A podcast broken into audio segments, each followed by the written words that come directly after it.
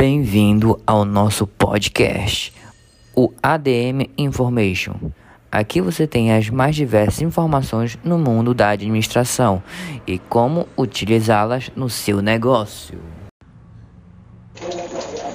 Bom dia, boa tarde ou boa noite, dependendo do horário que você está nos ouvindo. Sejam todos bem-vindos e fiquem à vontade. Já vai pegando sua pipoca, seu refrigerante, que o podcast já vai começar.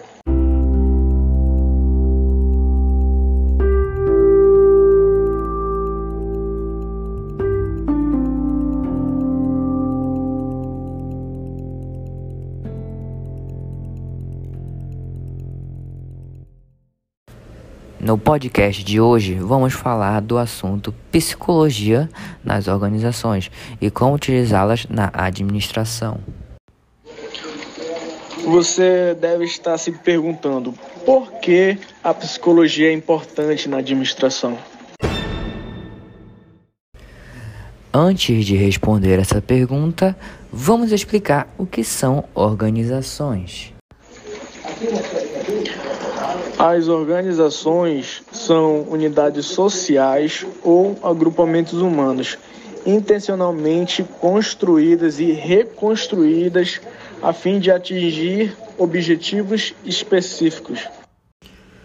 Existem três definições de organização. Na primeira definição, a organização é definida como um sistema de atividades pessoais ou de forças que são intencionalmente coordenadas.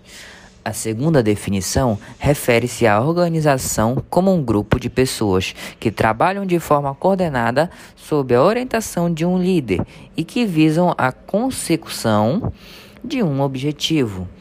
A terceira definição se baseia na concepção da organização como uma integração impessoal de um grande número de especialistas que operam para atingir um algum objetivo de forma altamente racionalizada e com base em uma estrutura de autoridades.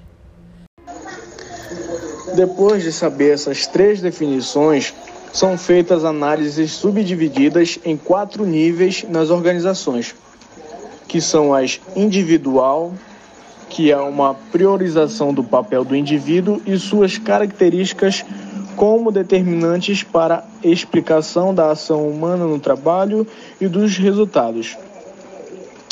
Organizacional, onde verifica-se a importância de considerar os aspectos da organização que têm impacto sobre os resultados organizacionais e, entre estes aspectos, podem ser destacados a estrutura organizacional, a dinâmica cultural e política e o desenho das tarefas da organização. Grupal, onde verifica-se a consideração da dinâmica grupal e das equipes na análise dos resultados e dos produtos organizacionais que dependem da ação humana no trabalho. E por último, contextual ou ambiental, que é o quarto nível de análise dos resultados organizacionais, que se refere às considerações sobre as características ambientais, tais como as influências políticas, econômicas, sociais e culturais que afetam as organizações. O problema das organizações modernas é a maneira de reunir agrupamentos humanos que sejam tão racionais quanto possível é e, ao mesmo tempo, produzir um mínimo de consequências secundárias indesejáveis e um máximo de satisfação. Ou seja, a coordenação de grupos humanos consiste em uma das necessidades fundamentais para as organizações e o atendimento das mesmas requerá habilidade de saber lidar com interesses pessoais e organizacionais, que podem ser concordantes, mas por vezes conflitantes, ou até mesmo antagônicos, que introduz a psicologia diretamente na organização, ou seja, na administração. Tendo como principal papel a solução de conflitos que geralmente são causados por a luta pelo poder, o desejo pelo sucesso econômico, a busca pelo status e a exploração humana. É, Considera-se que os conflitos sejam resolvidos de acordo com o um modelo de solução problema, entre aspas, ganhar, ganhar. Em alternativa ao método ganhar-perder, o qual acarreta onerosas consequências para as organizações. O que a psicologia sugere para a solução desse conflito, nesse caso, é o processo de negociação, uma das formas adotadas para a solução de conflitos. A escolha da abordagem mais adequada para a solução dos conflitos deve ser precedida de uma interpretação das prováveis consequências dos conflitos em termos de tendência, urgência e gravidade. Após destacar a habilidade de negociação como relevante para a solução de conflitos organizacionais, torna-se conveniente registrar que essa solução não deve se constituir um fim em si mesma, mas sim reduzir eventuais prejuízos às metas e objetivos organizacionais de uma empresa ou de uma organização.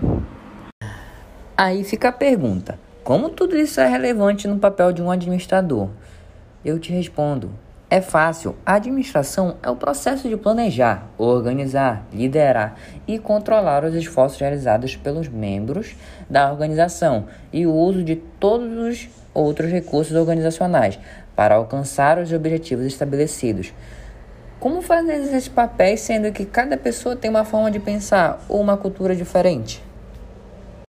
Ainda frisando a importância da psicologia organizacional, é muito importante destacar que em vários cenários ela pode ser aplicada em todos os setores de uma empresa, onde essa empresa pode e deve ter o apoio de um psicólogo organizacional. Desde o momento da contratação até o desligamento de um colaborador, a psicologia organizacional deve estar inserida a fim de minimizar impactos negativos e também de ajudar na realização de processos mais eficientes.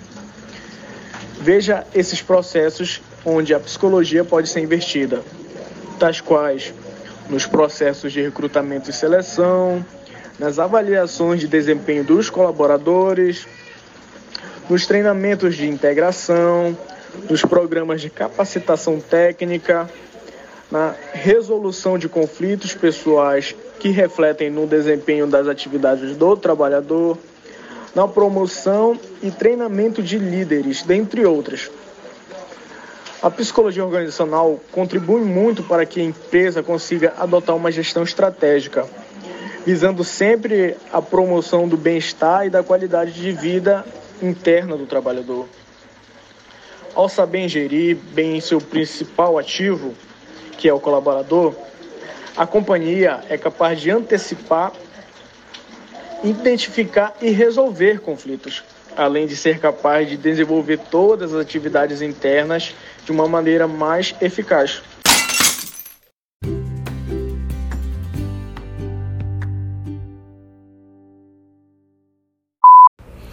O que a psicologia sugere para a solução desse conflito, nesse caso, é o processo de negociação, uma das formas adotadas para a solução de conflitos.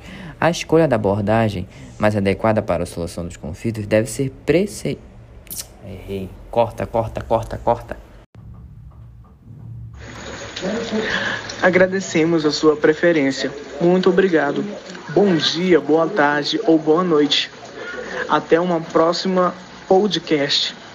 Até lá. Tchau, tchau.